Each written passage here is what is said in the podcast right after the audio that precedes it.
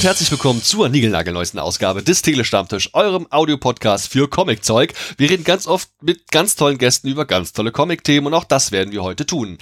Der Comic, das ist ein mir sehr liebgewonnenes Medium und ich muss mal sagen, manchmal könnte man den Eindruck kriegen, eigentlich geht alles ein Bach runter. Das Papier wird immer teurer und irgendwie kommen auch manchmal nur noch Sachen raus, auf die hat man gar keine Lust mehr und irgendwie ist die Branche jetzt auch keine, in der es so vor Geld irgendwie regnet, keine Ahnung. Also manchmal könnte man der Meinung sein, die Zukunft des Comics, das, das können wir uns jetzt einfach mal knicken.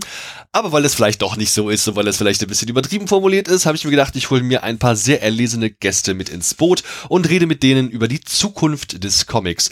Das wollen wir heute tun und ich freue mich wirklich sehr, dass sie heute drei Personen mit am Start sind. Sie ist Comic-Künstlerin, hat unzählige Sachen gemacht und vor kurzem haben wir auch bei den Comic-Cookies was von ihr vorgestellt.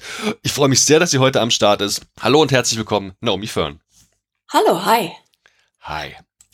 Die zweite Dame in der Runde, mit der hatte ich sogar schon mal zu tun, und zwar im Zusammenhang mit dem Interview, das ich geführt habe mit den beiden Verlegern vom Kibitz Verlag. Sie hat eine Zeit lang für den Verlag mitgearbeitet und ist aber eigentlich in der echten Welt jemand, der Comics verkauft. Das heißt also, sie weiß genau, was will die Kundschaft eigentlich sehen, also wir, die zahlenden Endkonsumenten und was vielleicht auch nicht so. Auch da freue ich mich sehr auf Ihren Input heute. Hallo und herzlich willkommen, Katinka Kornacker. Hi. Hallo. Last but not least, der Mann, den viele eigentlich nur als den Kardinal kennen dürften, wenn wir nämlich regelmäßig bei dem Comic Talk zuschauen, den die liebe Hella von Sinja moderiert. Er ist da hin und wieder sogar auch mal ganz so ein bisschen von der Seite zu sehen und wer auf Social Media unterwegs ist, kennt ihn sowieso.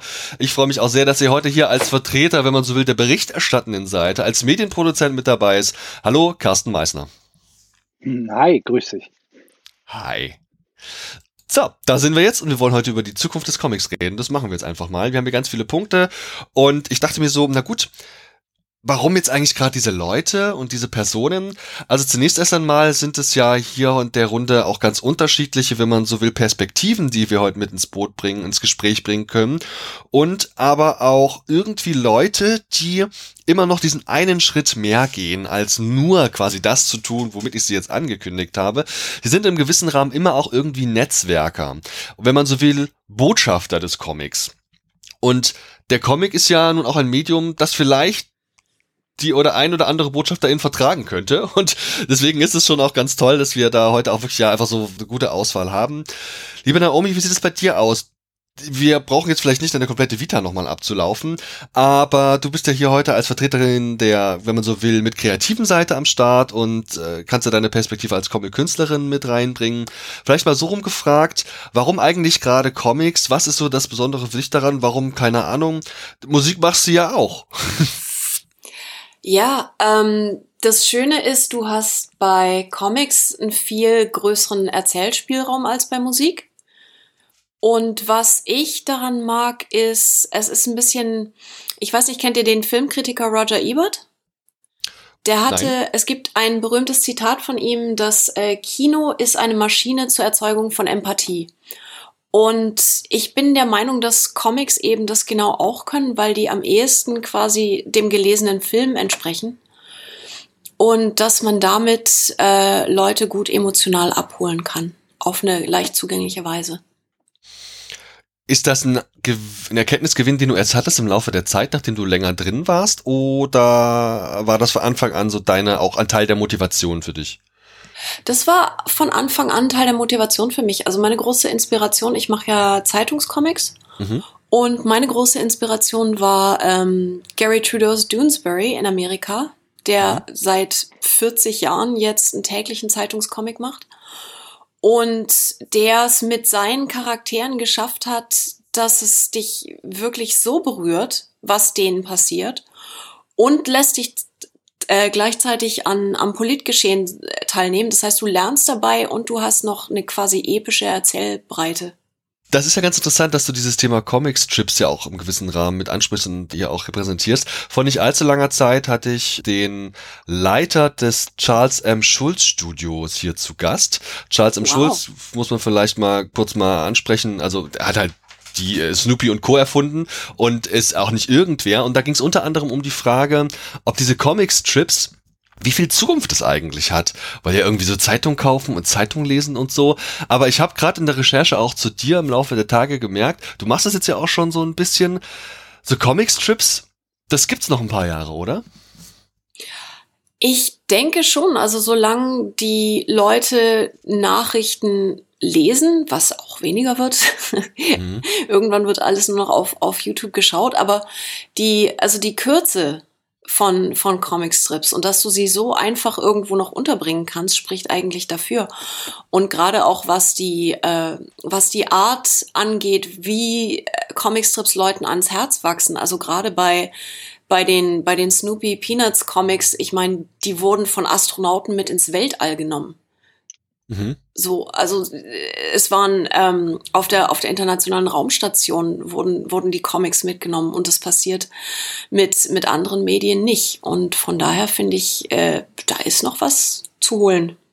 Vielen Dank da auch für den kurzen Einblick auch äh, zu, zu der Perspektive. Äh, wie gesagt, wir können ja noch deutlich mehr ins Detail, wenn wir dann hier unsere große vorbereitete Liste abarbeiten wollen.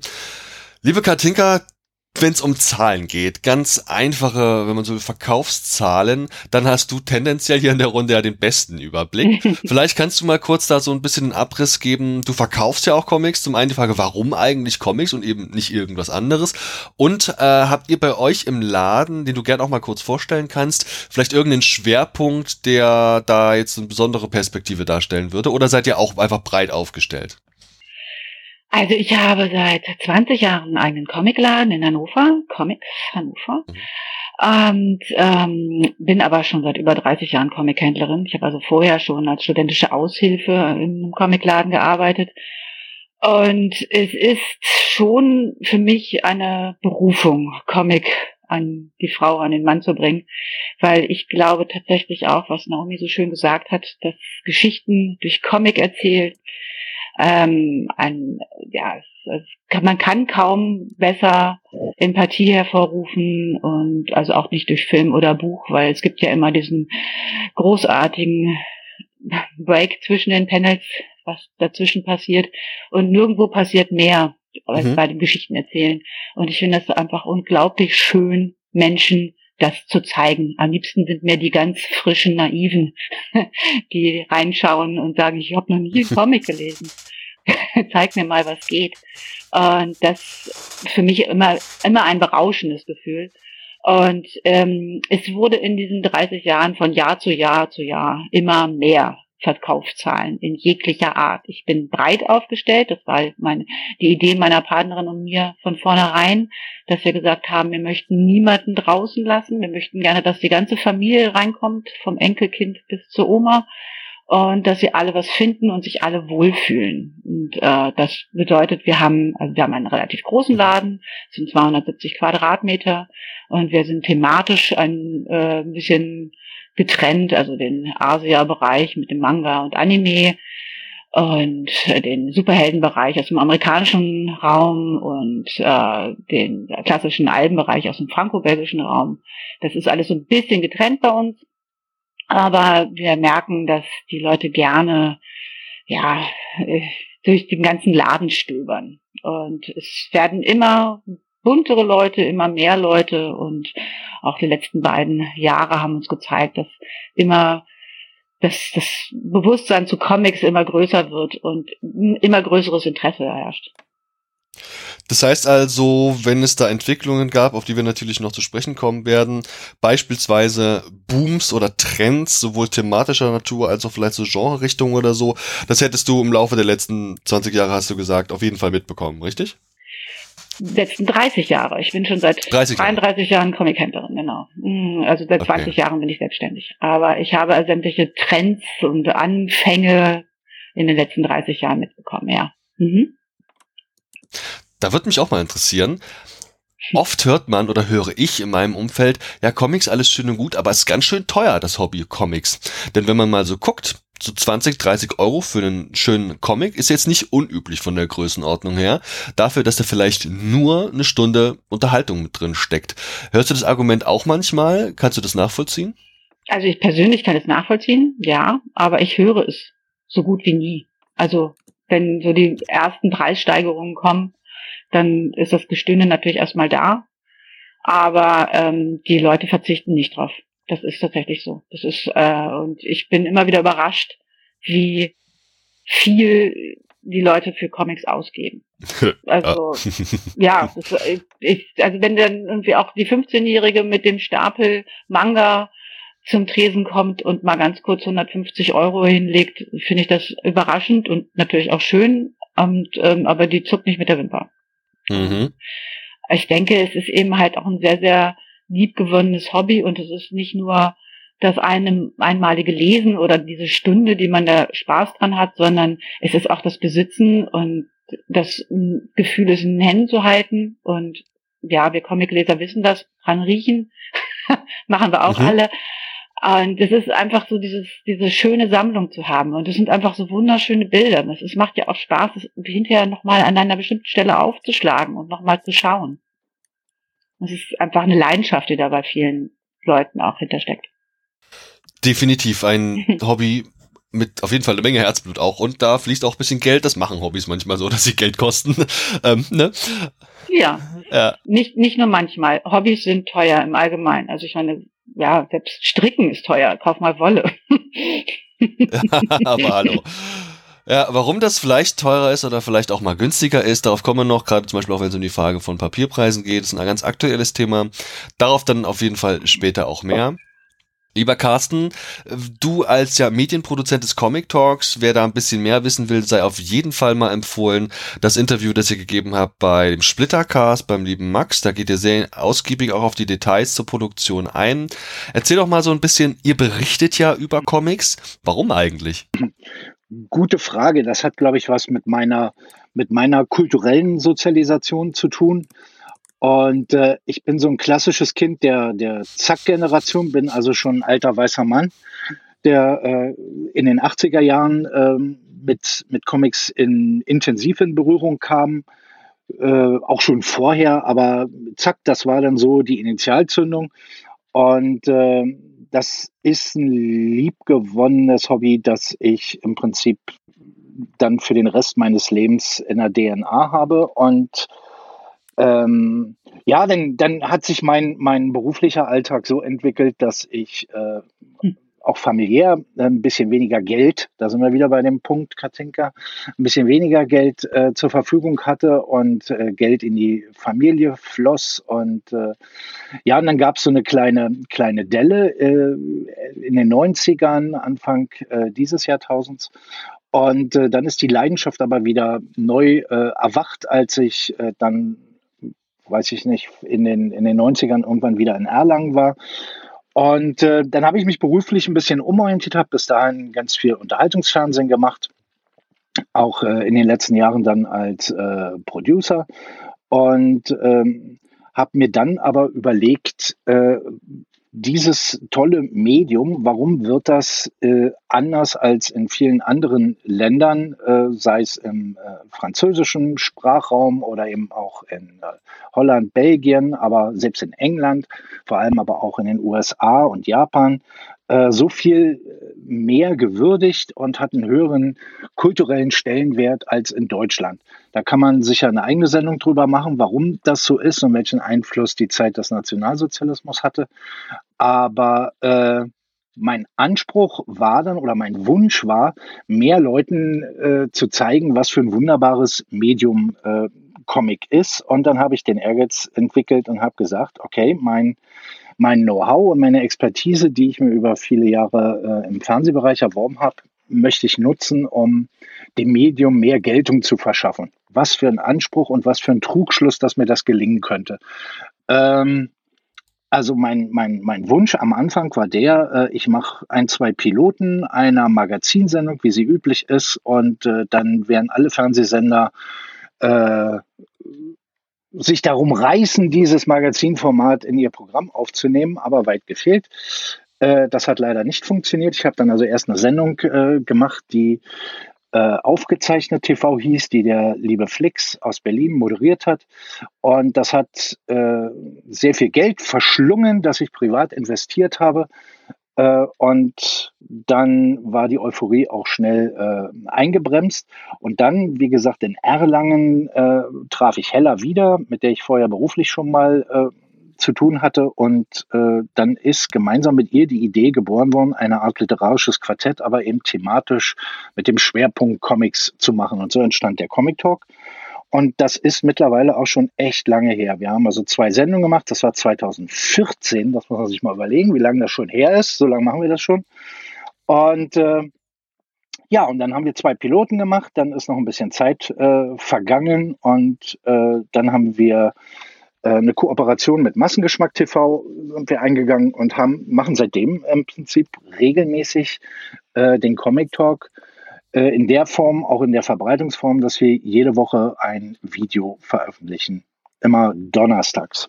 Ja, das mal so zur Entwicklung des, äh, des äh, Comic Talks und meiner Liebe äh, zum Medium und der Traum irgendwann, das auch nicht nur in der digitalen Welt, sondern auch bei irgendeinem äh, Fernsehsender unterzubringen, den gibt es nach wie vor, wobei ähm, ich da nicht mehr meinen Schwerpunkt drauf lege.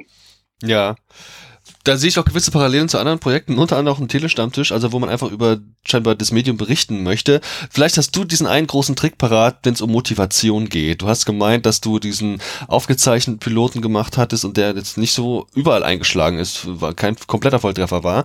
Du hast aber trotzdem durchgezogen und jetzt habt ihr seit mehreren Jahren auch diesen Comic Talk. Was ist denn so der motivierende Punkt für dich an der Sache?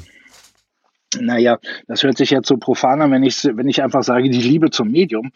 Aber äh, es ist tatsächlich so, dass das mittlerweile einfach ein besseres, ein besseres Hobby von mir ist, das äh, mit der wir jetzt kein Geld verdienen, sondern ich stecke da halt meine Freizeit rein in Vorbereitung, Planung, Umsetzung, immer mit dem Wunsch, möglichst vielen Menschen das Medium nahezubringen und auch äh, den Menschen, die sich grundsätzlich dafür interessieren, äh, tolle Empfehlungen zu geben, aber auch vielleicht den einen oder anderen vor, das, vor dem einen oder anderen Titel zu warnen, der vielleicht schöner klingt, als er dann letztlich ist. Und äh, ja, und die Wahl, die Wahl äh, des Talks ist deswegen finde ich eine ganz gute, weil natürlich ist äh, jeder Comic-Genuss immer eine subjektive Geschichte.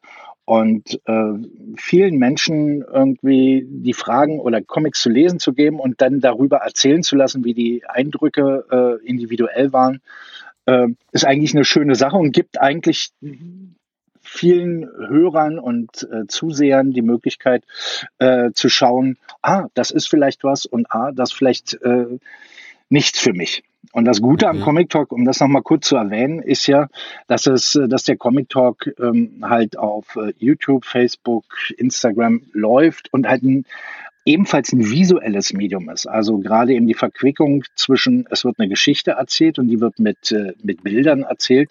Da ist natürlich ein visuelles Medium eben perfekt geeignet äh, dafür, um das den Leuten nahezubringen. Und deswegen machen wir, bevor die Runde im Comic Talk immer über den jeweiligen Comic spricht, auch immer so einen knapp zweiminütigen Clip, der nicht wertet, sondern der nur äh, erläutern soll, wie und worum es äh, in dem Comic geht. Und man bekommt halt eben auch schon einen visuellen Eindruck und kann sagen, ah, der Stil spricht mich an oder das ist eher nix und aha, darum geht's, aha, der oder die hat's äh, gemacht. Und dann geht's in den Talk. Und Ziel ist immer, Menschen ähm, für das Medium zu begeistern und eventuell zu motivieren, in den Comicladen zu gehen und äh, den Comic dann auch zu kaufen. Du hast ja gerade auch für die Vorbereitung dieser Shows auch Kontakt zu den Verlagen und diese Verlage, die haben natürlich auch ein berechtigtes Interesse daran, dass deren Comics in irgendeiner Form nee. präsentiert werden. Manch einer macht da mit, andere machen da eher nicht so mit. So insgesamt aber geht's denke ich, auch in einem gewissen Rahmen natürlich auch darum, die Comics dann an die, ans Publikum zu bringen. Irgendwer muss es dann ja auch kaufen. Am besten natürlich bei der Katinka, ist klar. Und dann ist da letztlich vielleicht doch irgendwie auch Geld eine ganz wesentliche Rolle. Hast du den Eindruck, dass die Branche, nenne ich es jetzt mal, die Comicbranche, und die Frage werden wir auf jeden Fall auch gleich mal an die Naomi weiterreichen. Ähm, hast du den Eindruck, Carsten, dass Geld eine große Rolle spielt beim Comic oder bei der Comic-Szene meinetwegen?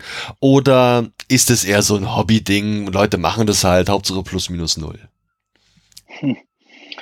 Nein, Geld spielt natürlich wie bei allen Dingen im Leben irgendwie auch eine Rolle.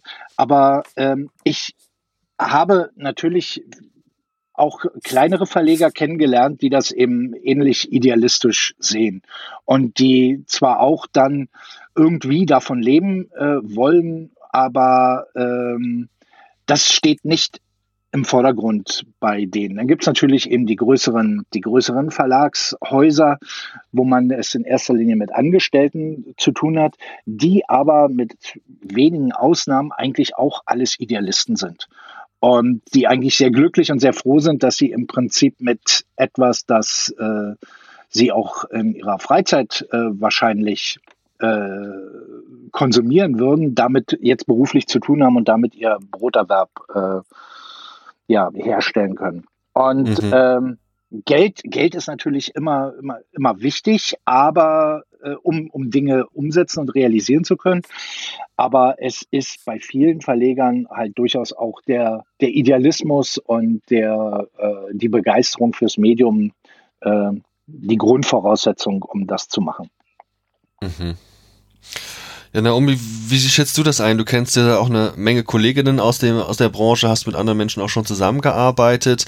Jetzt ist es für viele, wenn man so will, ich sag mal Berufseinsteiger, leider, aber nachvollziehbarerweise oft ein Grund in den Job zu gehen, weil man da halt dick Geld verdienen kann. Wie sieht das aus aus deiner Sicht in der Comicbranche, auch im illustrativen, im kreativen Bereich? Äh, ist, ist, ist Geld ein Motivationsgrund, in die Comic-Szene einzusteigen? ähm, also, naja. Vielleicht. ähm, also es gibt Jobs, da ist es wohl mehr ein, ein Ansporn, sage ich mal mhm. so. Mhm. Ja. Okay. Und äh, jetzt, also, vielleicht kannst du auch kurz mal von dir berichten. Du bist hauptberuflich Illustratorin, ist das richtig?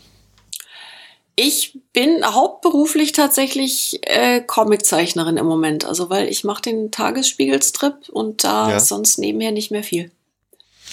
Und das machst du jetzt auch schon eine gewisse Zeit, hast verschiedene Projekte schon gemacht. Man kann sich auch von dir eine Menge auch inzwischen besorgen. Also ich habe jetzt eine riesen Liste, die ich vorlesen könnte. Davon ist einiges auch beim Zwechel Verlag erschienen mit deinen Zuckerfisch-Comics, die meines Wissens auch äh, autobiografisch sind in Teilen. Kannst du denn da so ein bisschen Veränderungen in deiner Arbeit im Laufe der letzten Jahre feststellen? Wir wollen uns ja auf die Zukunft des Comics konzentrieren. Das ist ja unser großes Thema heute und müssen dazu vielleicht auch erstmal feststellen, okay, was ist denn heute eigentlich des Stand des Mediums, was das schon eine große Frage ist, dessen bin ich mir bewusst. Aber kannst du da irgendwie eine Veränderung ausmachen im Laufe der letzten Jahre, auch gerne in deinen eigenen Werken, wo du sagen kannst, okay, für mich war vielleicht Comic früher eher das, heute ist es eher das. Kann man, kannst du sowas sagen? Mm, also das, was ich sagen würde, ist, dass es einfach wie alles andere auch inzwischen viel breiter gefächert ist und viel niedrigschwelliger im, im Ansatz. Also jetzt nicht inhaltlich in meinen Comics, sondern dafür, wie viele Leute einfach jetzt sagen können, ich mache Comics und ich finde Leser damit. Mhm. So, weil du natürlich durch, durch, durch die ganzen Plattformen, Instagram, sonstige Online, Möglichkeiten wir früher, also vom, vom Internet sage ich jetzt mal, mhm. wir mussten, wir hatten, wenn wir Glück hatten, gab es irgendwie, also die Mogamobos waren zum Beispiel ja ein großes Ding, ein Comic-Magazin, wo man einfach was veröffentlicht kriegen konnte. Und dass überhaupt jemand die eigenen Sachen sieht, wenn man jetzt nicht gerade ein Fernsehen irgendwie im örtlichen Schulhof vertickt hat. Mhm. Und einfach die, die Möglichkeit, dass jetzt du kannst einen Comic machen und du kannst eine Leserschaft dafür finden, das ist phänomenal. Und das macht natürlich in der Bandbreite der Inhalte auch einen ganz großen Unterschied, weil jetzt nicht mehr irgendein Verlag aussucht, ja, das hier passt zu unserem Programm, das hier ist mainstreamig genug, sondern exakt äh, so, so nischig es nur geht, äh, die finden auch trotzdem ihre Leser. Und das finde ich eigentlich eine schöne Sache, weil es die Meinung, die Meinung, die vertreten werden, viel breiter an, auf, aufstellt.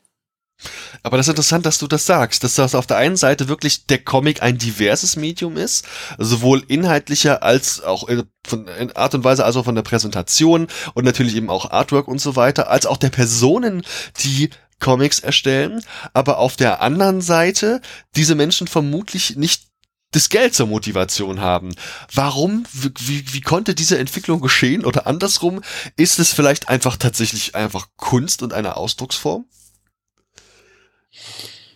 Na, du hast so wie überall sonst auch ähm, die, die Popularitätskurve. Also du hast ja bei Musik oder bei Film und so, du hast die Künstler, die ein ganz, ganz, ganz breites Publikum erreichen und damit auch in der jetzigen Medienlandschaft Geld machen können. Und dann hast du die, das, das lange, weite Feld aus Leuten, die das machen, einfach weil sie es unbedingt möchten, weil es ihnen Spaß macht. Und die damit eventuell nicht unbedingt Geld verdienen, aber für die das wahnsinnig wichtig ist, äh, die Comics zu schaffen. Mhm. Hm.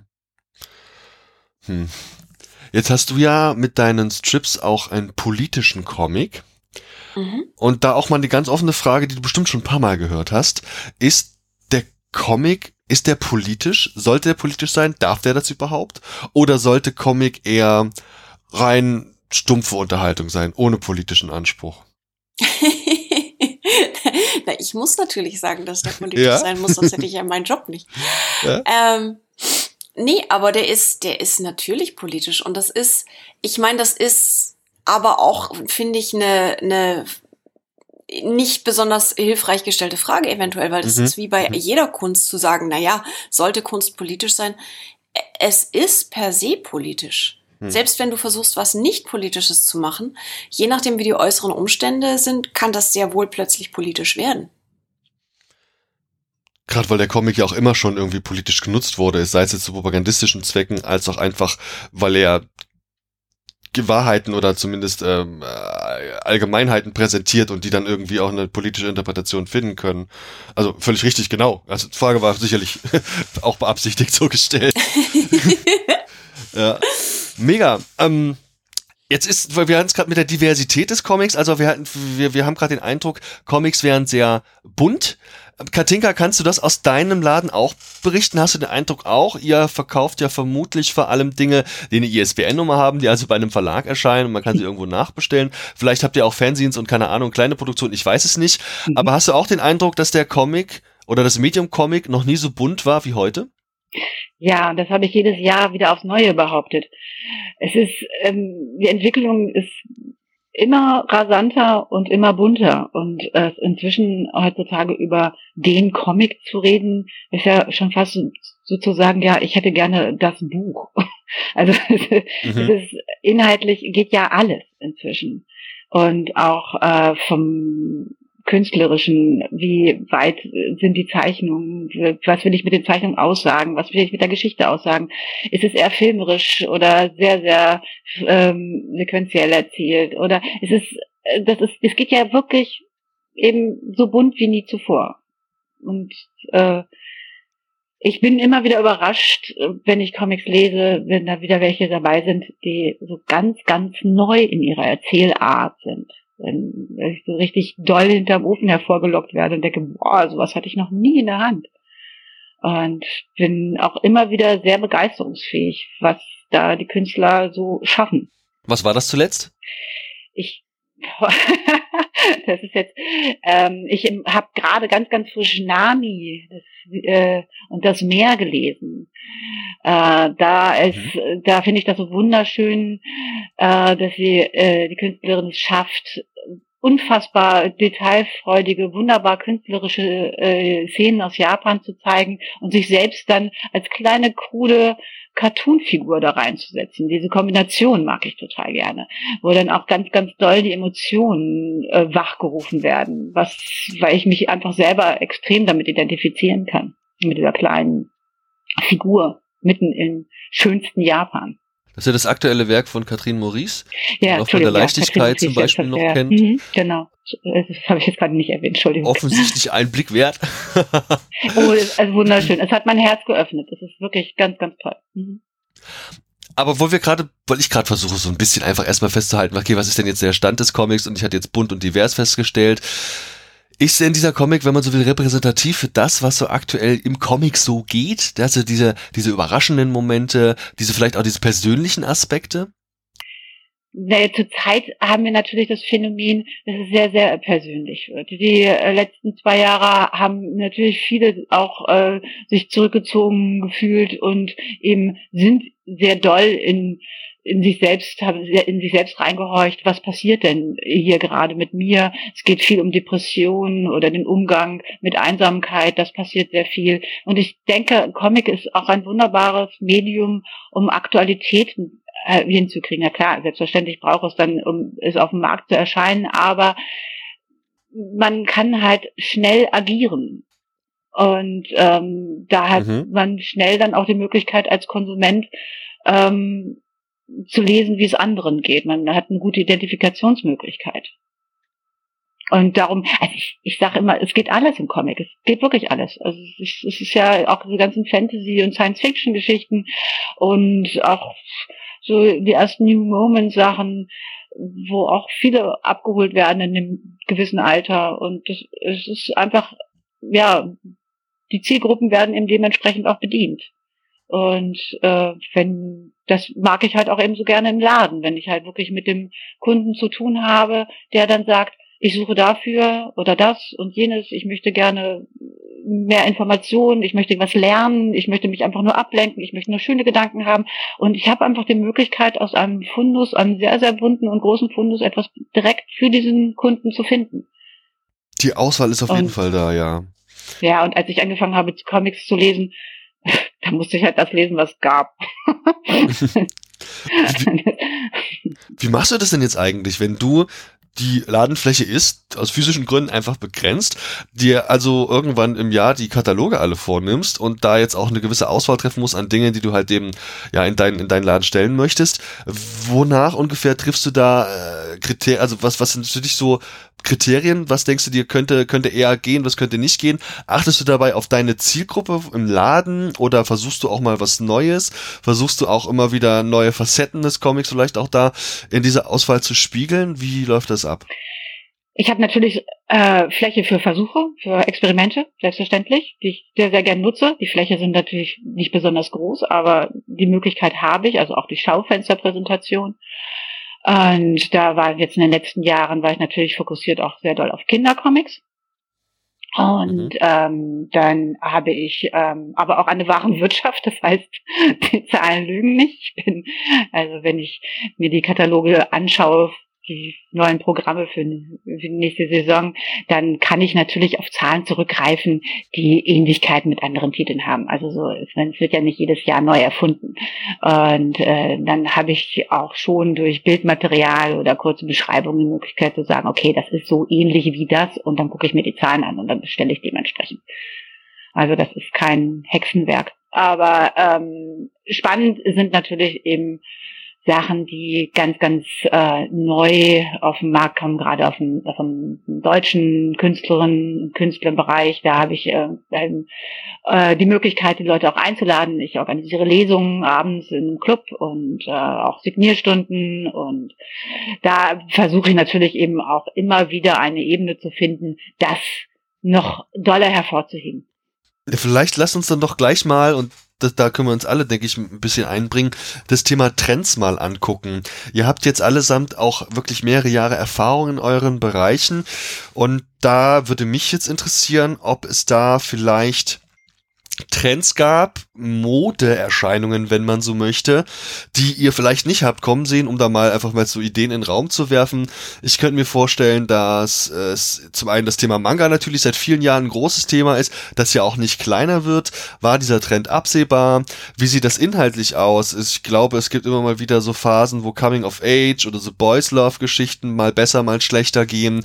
Äh, Katinka, du hattest jetzt gemeint, dass du gern auch mit deutschen Publikationen da irgendwie was machst, weil dann natürlich eben auch die Möglichkeit besteht, zum Beispiel diese Lesungen zu machen. Und auch da gibt es ja wirklich Erfolgs- äh, ja, also wenn dann eben wieder eine schöne, keine Ahnung, schwarz-weiß Autobiografie Graphic Novel kommt, die ja manchmal auch einschlägt wie sonst was. Ist das eine, sind das Trends, die der Kategorie, die dir auch irgendwie aufgefallen sind? Gab es irgendwie sowas in den letzten Jahren, wo du sagst, hey, das war ein Trend, äh, den gab's, oder es gab war vielleicht sogar ein Trend, der, mit dem hätte ich nicht gerechnet? Also der Trend des Manga natürlich, also der ist, das äh, war schon bombastisch. Ich bin tatsächlich jetzt im letzten Jahr auch überrascht, ähm, wie extrem dieser Trend gewachsen ist. Das war, fand ich wirklich wirklich überraschend. Und ähm, ich werde da täglich immer wieder überrascht und auch fast ein bisschen überfordert, wie die Verlage, also die Nachdrucke laufen ganz, ganz schwer an, weil es ist, ja, du hast vorhin schon die Papierknappheit äh, erwähnt. Und es dauert jetzt einfach unglaublich, bis äh, Titel nachgedruckt werden, obwohl sie in unendlichen Mengen gedruckt werden. Und plötzlich fertig aber überrannt und dann werden einzelne Serien im Manga-Bereich gekauft wie warme Semmeln und keiner hätte es vorher geahnt. Und äh, da bin ich also wirklich, ja, das letzte Jahr hat mich da unglaublich überrascht. Ähm, sonst ähm, finde ich ähm, es, ach, so einen richtigen äh, Überroller hatte ich jetzt, glaube ich, in den letzten Jahrzehnten nicht. Es war alles ein bisschen vorhersehbar, glaube ich. Also der Graphic Novel Bereich ähm, da gibt es immer wieder so Ausreißer, die sich sehr gut verkaufen, aber sonst ist der ähm, auch im Comic-Handel selber etwas schwerfällig gerne mal und sehr beratungsintensiv. Man muss das alles selber gelesen haben, man muss mit den Leuten sich da vorstellen. Wir haben dort auch unsere Sitzecke mit Tisch, um da halt auch zu präsentieren und zu zeigen. Ähm, es sind immer wieder diese Trends, dass sobald, das also war jetzt ein Negativbeispiel in den letzten Jahren, äh, Marvel hat seine Mainstream-Filme nicht zeigen können. Dadurch sind die amerikanischen Superhelden sowohl im Original als auch im deutschen Bereich etwas eingeschlafen. Äh, da merkt man immer so einen Trend. Plötzlich kommt ein neuer X-Men-Film oder keine Ahnung in die Kinos und dann plötzlich wollen sie auch die Hefte dazu haben. Das ist, das ist immer schon so gewesen. Und ähm, ja, es ist äh, was ich ganz schön finde, ist, dass der, der, ähm, der ältere Sammler, der damals aus der Zack-Generation kommt, halt inzwischen, inzwischen halt auch äh, sehr doll bedient wird mit diesen Gesamtausgaben, die halt produktiv sehr schön gemacht sind, die halt eben, ja, eben wirklich für Sammler ein Hardcover da erscheinen und äh, dass die halt auch so, so, so einen schönen breiten Markt inzwischen bekommen haben. Es wird also keiner mehr ausgeschlossen aus dem Comic-Bereich. Diese Sammler sind es ja auch, die die großen Marken, die großen Bestseller hm. oft auch kaufen. Also jetzt natürlich insbesondere die großen Alben, äh, die Reihen, die Franco-Belgier, also meinetwegen Asterix, Lucky Luke und so weiter. Hast du da in irgendeiner Form Schwankungen oder Tendenzen erkannt, ob es mehr wird, weniger, diverser, ob es Dinge, Ausgaben gab, die besonders gut gingen oder Ausgaben, die besonders schlecht gingen? Ich glaube, es wird diverser. Es ist, ähm, ich denke, die ganze Comic Community, wenn man so sagen kann, hat angefangen immer mit einem bestimmten äh, Produkt und blieb dann dann eine Weile, ob das jetzt der Manga-Leser oder die Superheldenleserin oder der begeisterte Graphic Novel-Leser, die, die sind dann erstmal eine Weile fixiert auf ihr Produkt und die gehen dann weiter raus. Und das ist natürlich auch die mhm. Aufgabe der Händlerin, dass ich dann sozusagen sage, zeige, was denn noch alles in anderen Bereichen geht. Und darum denke ich, es wird diverser. Es gibt viele, ähm, auch viele Experimente innerhalb der Comics, äh, wo man auch überhaupt nicht mehr unterscheiden kann, was ist denn das jetzt? Da hat jetzt zum Beispiel jemand, der aus dem Manga-Bereich, also aus dem Lesen-Manga-Bereich kommt, angefangen zu zeichnen, zeichnet aber plötzlich für einen Superhelden-Verlag und bringt aber eine Geschichte über ja, eine Gendergeschichte raus. also so, und dann weiß man gar nicht mehr, mhm. was ist es denn jetzt? Ist es ein Manga, weil der Zeichenstil eben Manga-esk ist, oder ist es eine Superheldengeschichte, weil es einfach eine Superheldengeschichte ist, oder ist es doch eine Graphic Novel, weil die Superheldin sich gerade überlegt, das Geschlecht zu verändern oder so. Also ne, das ist, äh, das, ja. das finde ich halt, es ist innerhalb der Comics auch so divers geworden. Was ich toll finde. das ist eine ganz, ganz, ganz tolle Feststellung auch mal für die Frage, wie es jetzt gerade mit dem Comic aussieht. Und ich glaube, ich werde die Frage jetzt hier noch größer aufziehen und gleich direkt auch an den Carsten weitergehen. Wir haben jetzt festgestellt, okay, so sieht ungefähr der Comic gerade aus, ungefähr folgende Entwicklung gab es in den letzten Jahren. Aber lasst doch von uns selber mal überlegen, was hätten wir denn gern für den Comic? Was wünschen wir uns für den Comic? Welche Richtung soll es gehen? Carsten, du hast gemeint, dass du mit deinem Comic Talk natürlich auch das Medium vorstellen möchtest. Ich habe dich als Comic-Botschafter ja auch vorgestellt und du hast sicher auch ein Interesse daran, dass noch mehr Leute noch mehr tolle Comics lesen. Erzähl doch mal, was wünschst du dir für das Medium? Tja, äh, im Prinzip ist die Grundlage ist die Grundlage dafür, dass äh, Comics verstärkter gelesen werden, natürlich der kommerzielle Erfolg. Und insofern freue ich mich natürlich immer, äh, wenn Comics äh, erfolgreich am Markt zumindest so abverkauft werden, dass die Verlage in der Lage sind, weiter investieren zu können in neue Lizenzen oder in die Finanzierung äh, heimischer Talente und deren Projekte. Und äh, insofern versuche ich natürlich das auch äh, zu unterstützen, indem ich äh, gerne dann auch diese äh, heimischen äh, Produkte vorstelle und wir natürlich ja auch in jedem Comic Talk immer heimische Künstler äh, und Künstlerinnen ähm, einladen. Deswegen war ja Naomi zum Beispiel auch in der, in der ersten Sendung, die wir unter, äh, unter dem Neustart oder nach dem Neustart gemacht haben, ähm, auch mit dabei. Und ähm, ich mir schwirrt gerade die ganze Zeit noch, als du gefragt hast, was so die Trends sind. Da wollte mhm. ich Katinka nur nicht unterbrechen. Und äh, eher gegen Ende hat sie dann auch äh, von den Gesamtausgaben äh, angefangen zu reden. Und das finde ich, äh, ist im Moment doch zumindest in meiner Wahrnehmung ein großer, ein großer Trend, dass ähm, also auch Comics, die ja früher eher so in Heftform, ganz früher in Heftform irgendwie weite Verbreitung fanden und am Kiosk verkauft wurden, mittlerweile mehr und mehr, gerade auch bei, ähm, bei etwas älteren äh, Comic-Lesern, verstärkt zu äh, prächtigeren Ausgaben äh, führt. Das führt jetzt dazu, dass die Veröffentlichungspolitik auch bei einigen Verlagen so ist, dass sie erstmal eine günstige Variante rausbringen und dann kommt die Deluxe-Variante äh, ein Jahr später oder wenn ein bestimmter Anlass äh, da ist. Weiß nicht. So eine, wie ich finde, großartige Serie wie Why the Last Man, die gab es vor, weiß nicht, fünf, sechs Jahren. Dann kam jetzt diese Serie, die zwar nicht ganz so erfolgreich lief, wie das viele erhofft haben, aber passend dazu bringt Panini dann jetzt eben auch eine Deluxe-Version heraus. Das war mit äh, Preacher und The Boys und anderen Sachen auch bei dem Verlag so. Und das ist ein, ein, Trend, den ich natürlich ganz toll finde. So, und äh, gleiches gilt natürlich auch für so Klassiker, ähm, wie eben, weiß nicht, Blueberry oder Michel Vaillant oder ähnlichen Sachen, die jetzt bei, ähm, bei EHAPA rauskommen. Also dieser Trend zu den hochwertigeren ähm, Neuauflagen in Form von Gesamtauflagen. Splitter tut sich da auch mit, mit Möbius beispielsweise ja sehr äh, hervor, dass äh, Dinge, die schon mehrfach publiziert wurden, aber jetzt nochmal in hochwertigerer Form äh, neu veröffentlicht werden. Ähm, das finde ich einen, einen persönlichen tollen Trend und ähm, der sich natürlich auch im Regal ganz, ganz, ganz toll macht. Und da habe ich ganz viel Spaß dran. So, das auf der einen Seite. Dann wollte ich äh, vorhin auch nicht unterbrechen. Äh, Im Prinzip sind Comics ja auch immer ein Spiegel der Zeit. Also mhm. will sagen, äh, dass in Zeiten wie die sehr unruhigen Zeiten oder Zeiten der Pandemie, natürlich spiegelt sich das auch immer in den, in den Publikationen ähm, wieder. Und äh, immer dann, wenn es sehr unruhig gesellschaftlich oder politisch, auch weltpolitisch unruhig wird, dann ist natürlich der Wunsch nach Eskapismus und Science-Fiction, Fantasy-Welten und so, ist dann sicher ausgeprägter als in Zeiten, wo, äh, wo es etwas ruhiger zugeht. Und so gesehen ist äh, das Medium natürlich oder kann man auch sehr gut an, der, an den Veröffentlichungen immer so ein bisschen erkennen, wo die Reise gerade auch gesellschaftlich, auch weltpolitisch hingeht. Und ähm, da ist der Comic durchaus auch ein Brennglas.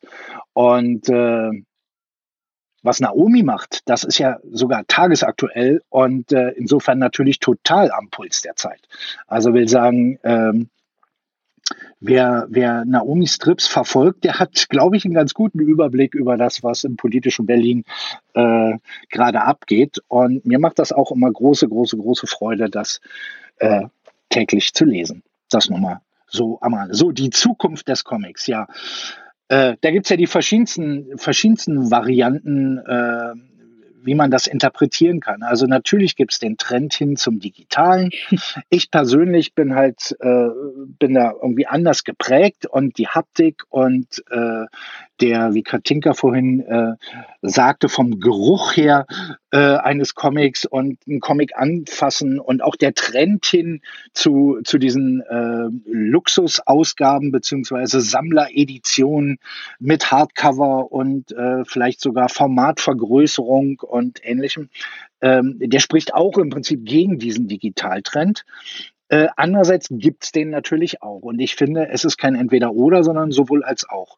Äh, so gesehen kann man als Comic-Genießer oder Comic-Fan natürlich da seine Wahl treffen. Auch eine Frage des Portemonnaies natürlich, weil diese ganzen äh, Special Editions, äh, die kosten natürlich auch richtig, äh, richtig viel Geld.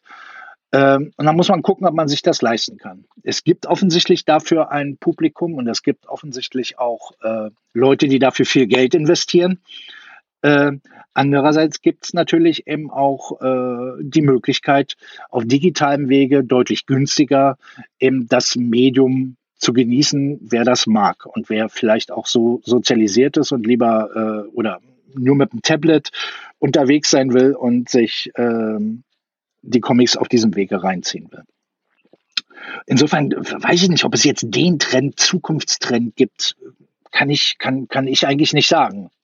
Ich finde das vor allem faszinierend, dass es manchmal habe ich die Tendenz dazu, es blöd zu finden, dass so eine Diversifizierung, also nicht Diversifizierung, sondern so eine Aufspaltung von Comiclesenden stattfindet. Dass es so diese Comic-Sammler gibt mit ihren super Deluxe-Ausgaben, dann aber die Leute, die lieber den Webtoon lesen und dann natürlich noch die Randgruppe mit den, also nicht mehr Randgruppe, die inzwischen wahrscheinlich umsatzstärkste Gruppe mit den Mangas. Aber eigentlich ist das ja genau das, was wir wollen. Wir wollen ja möglichst viele Leute erreichen, jeden Alters, meine, meinetwegen auch mit, mit, mit, mit den unterschiedlichsten auch äh, Möglichkeiten des Finanziells auch zu unter, untermauern, ihr Hobby. Und das möglichst breit aufgestellt ist, ist es ja eigentlich wünschenswert, so abwechslungsreich und so, ja, einfach divers, nenne ich es wieder, wie möglich das Medium aufzustellen und dann aber auch sicher und breit aufzustellen, so dass wirklich für jeden irgendwie was dabei ist. Und dann kann man eben auch, da muss man nicht, wie du schon sagst, entweder oder, entweder digital oder eben ähm, den toten Baum, sondern man kann beides toll finden. Und das ist ja eigentlich, denke ich, perspektivisch ein guter Ansatz. Möglichst breit für alle Interessen, sei es eben der Präsentation wie digital oder analog, als auch inhaltlich äh, in diese Richtung zu gehen und nichts zu verteufeln. Es gibt ja in der Form dann auch, wie, es gibt, also ich meine, ich verrate keinem Geheimnis, wenn man vor einigen Jahren auf äh, den klassischen Comic-Messen sich über Manga unterhalten hat, dann wurde man da belächelt.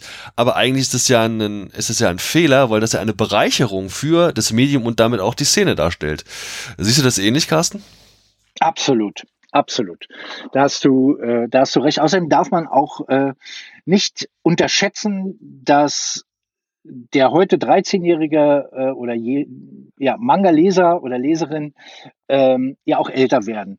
Das heißt, die finanziellen Rahmenbedingungen ändern sich im Laufe der Jahre und es gibt die erste Generation an äh, Manga-Lesern, keine Ahnung, Akira, die heute, die damals Akira gelesen haben, die sind heute Mitte 40 und äh, stehen vielleicht auf ganz andere Comicsachen und das dass das der Weg ist, wie äh, Jugendliche äh, ans Medium herangeführt werden, äh, da, da kann der Manga ja eine wichtige Funktion haben. Ob jetzt, ob die dann äh, auf Comic umspringen oder nicht, auch das ist ja eine individuelle Sache. Aber ich glaube schon, dass äh, es mittlerweile eben erwachsene Manga-Leser gibt aus der ersten und zweiten Generation, die wahrscheinlich äh, breiter lesen als, äh, keine Ahnung, den Beuslauf-Manga, mit dem sie vielleicht angefangen haben oder dem, dem, dem Schon-Manga, der ähm, dazu führte, dass ähm, dass man eben auf äh, Abenteuer und sonstige Dinge steht. Aber das, insofern stimme ich dir dazu. Es ist eigentlich egal, wie die, äh, wie Leute ans Medium herangeführt werden, solange sie ans Medium herangeführt werden. Und äh, je nach persönlicher Entwicklung äh, hoffe ich sehr, dass sie eben dann dabei bleiben und vielleicht auch ihren äh, Blickwinkel etwas breiter aufstellen und dann vielleicht auch andere Dinge kaufen. Ja, das ist eine sehr heterogene Szene und das ist ja auch im Grunde nach sehr gut so. Wie sieht es denn aus? Würdest du dir mehr Berichterstattung übers Medium wünschen? Wir haben ja hin und wieder mal, wenn dann jetzt der neue Asterix kommt oder so, dann auch mal in Spiegel Online irgendeinen tollen Bericht dazu und in der klassischen Tageszeitung kommen ja auch durchaus gelegentlich im Feuilleton mal solche Rezensionen vor. Jetzt gibt's aber auch ganz andere Medien, wie du sie eben, ja zum Beispiel auch mit deinem Format, unter anderem eben auf deiner Website äh, oder eben auch auf YouTube und auf diversen anderen Plattformen auch anbietet. Würdest du dir insgesamt mehr Berichterstattung wünschen oder ist vielleicht der Bedarf auch gar nicht da? Wie schätzt du das ein? Hm.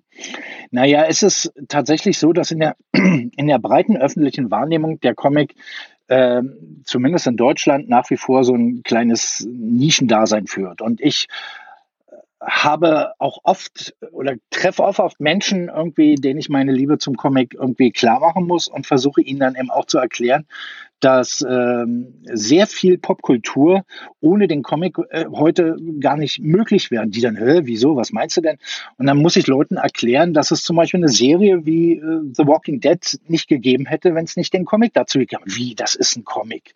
Also Leute, Leuten klar zu machen, dass äh, das Geschichten erzählen im Medium Comic auch dazu führen kann, dass im breiten Entertainment-Bereich äh, das dann auch äh, kommerziell weiterentwickelt wird und so auch an andere herangeführt, diesen Transfer wieder rückwärts, den würde ich natürlich toll finden. Also wenn äh, The Boys oder äh, Preacher oder Walking Dead dazu führt, der Konsum äh, am, am heimischen Bildschirm dazu führt, dass eben auch die, wie ich auch finde, wesentlich stärkere äh, und intensivere Geschichte als in Comicform wieder rezipiert werden würde, wäre das natürlich etwas, was ich ganz, ganz toll finde. Nur das passiert natürlich zwar beim, beim, bei den Superhelden sicherlich ein bisschen, aber selbst da, den meisten ist zwar klar, dass die Grundlage da ein Comic ist, aber ähm, das führt leider nicht in dem Maße dazu, dass das Medium nachgefragt wird, äh, wie, ähm, tja, wie man sich das wünschen würde oder wie ich es mir wünschen, wünschen würde. Ja, das wäre natürlich interessant zu wissen. Wie schaffen wir es, Personen, die sich jetzt einer dieser ganzen vielen genannten Gruppen zugehörig fühlen, auch auf andere Aspekte des Mediums Comic hinzuweisen und da vielleicht dann auch ein Interesse zu fördern? Katinga, das ist ja in gewissen Rahmen auch irgendwie deine Aufgabe, wenn die im Laden bei dir stehen und wollen eigentlich Manga haben. Wie schaffst du es denen denn jetzt auch das neueste Splitter-Album anzudrehen? Also, ich möchte erstmal ganz kurz von dem Manga-Leser und dem Comic-Leser, diese ja, Unterscheidung ja. möchte ich ganz kurz mal, äh, das möchte ich gerne revidieren. Manga ist, heißt nichts anderes als Comic und es ist mindestens genauso vielfältig wie die deutsche oder die franco-belgische oder die amerikanische Schicht, wenn es nicht sogar noch vielfältiger ist. Und äh, jemand, der ein Ito in der Hand hat, was weiß ich, Uzumaki und gerade voll auf den Horror-Trend geht, dann ist das ein ganz einfaches Ding, ihm Gideon Falls in die Hand zu drücken. Der mag das Genre, der gruselt sich gerne. So, okay, darum geht's. Es ist einfach wer kann es am besten transportieren mit dem Gruseln? Das sind die Japaner, die können das super. Und ähm, da ist es halt, ich bin ja auch, wenn jemand mir sagt, er möchte, er liest gerne äh, Vampir-Romans, dann gehe ich ja auch nicht zu ihm und sag hier, lies mal Martin, Game of Thrones. Es ist, man muss einfach im Genre bleiben. Und da gehen auch einfach alle Länder, alle Kulturen. Und das macht es ja auch gerade so spannend. Und es gab ja immer mal wieder auch so Experimente, wo man halt so übergreifend war. Dass halt Franzosen mit Amerikanern zusammengearbeitet haben. Wir erinnern uns alle an diesen wunderschönen Silver Surfer von Möbius. Oder ähm, Barü, der Autorité Chile als japanisches Projekt angesehen hat. Es, es ist einfach die, die, Art des Geschichtenerzählen. Und ich glaube, da liegt eher das Problem. Ich werde zum Beispiel immer wieder gefragt, was tue ich denn als erstes? Die Bilder betrachten oder den Text lesen? Ich glaube, das Problem ist, wie lese ich überhaupt Comics? Die Möglichkeit des Konsumierens sehen viele Leute für sich nicht. Dass es zusammengehört, dass ich ein Bild mit einem Text habe, dann einen Bruch, dann wieder ein Bild mit einem Text und dass das dann in meinem Kopf zu einer Geschichte geformt wird. Und dieses Verständnis haben viele Leute noch nicht. Und das ist eine Sache, die ein, dass man, ja, das lernt man früh, das lernt man als Kind. Und wenn man als Kind mit einem Comic, äh, mit Comics aufgewachsen ist, dann ist das ein einfaches da äh, dabei zu bleiben und das als Medium zu verstehen. Und ähm, da sehe ich einfach ein Generationsding. Ich habe sicherlich auch manchmal immer noch das Ding, womit verdienen Sie denn Ihr Geld? Ja, dann überlege ich, sage ich Buchhändlerin oder bin ich mal ganz ehrlich und sage, ich bin Comichändlerin. Das ist immer so situationsabhängig. Und mhm. ähm, da habe ich in ab einem gewissen Alter und runter habe ich überhaupt gar keine Probleme, sondern eher eine Art Coolness-Status.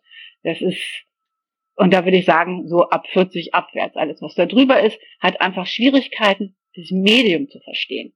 Und das finde ich halt im, auch bei den Präsentationen oder den, ähm, ja, also der Art, wie man den Leuten überhaupt Comics nahebringt, dass das wichtig ist, mal eine Reihenfolge von Bildern zu zeigen, wie es funktioniert. Man muss den Leuten beibringen, Comics zu lesen. Wie kann das funktionieren? Also die stehen ja bei dir im Laden, weil die einen Comic wollen oder zumindest Interesse haben. Wie kann das funktionieren? Gibt es da einen Crashkurs im Comic lesen? es gibt einfach gute Beispiele. Es gibt einfach in jedem Genre gute Beispiele. Man nimmt einen Comic in die Hand und zeigt, guck mal, diese, guck dir mal nur diese Seite an, diese neuen Panel, meinetwegen ganz einfach aufgebaut. Und äh, schau dir mal kurz das, das an, also auch bei Comicstrips ist es ja auch etwas, was man relativ schnell erfassen kann. Und jetzt äh, siehst du, wie, wie einfach es ist, es eigentlich zu konsumieren. Und was auch bei mir eben, was, was, was ich sehr, sehr spannend finde, ist, Comic-Lesungen funktionieren erstaunlich gut. Wenn jetzt Leute im Publikum sitzen und die äh, Künstler und Künstlerinnen sitzen und ihr eigenes Werk vorstell, äh, vorstellen, dann ist das relativ einfaches, ist, den Leuten zu zeigen, wie es funktioniert. Und äh, die sind dann sehr begeistert. Und gerade bei den Lesungen, die ich halt außerhalb des Ladenkontexts mache, wie gesagt, ich mache das abends in einem Club, ähm, da habe ich oft das, das, den Moment, dass man hinterher zu mir kommt zu dem Büchertisch und sagt, ich habe noch nie in meinem Leben einen Comic gekauft. Das ist jetzt mein erster Comic, den ich kaufe und ich bin begeistert. Und das sind diese, diese Momente, wo ich sage, ach, dem wurde das gerade beigebracht, diesen Menschen.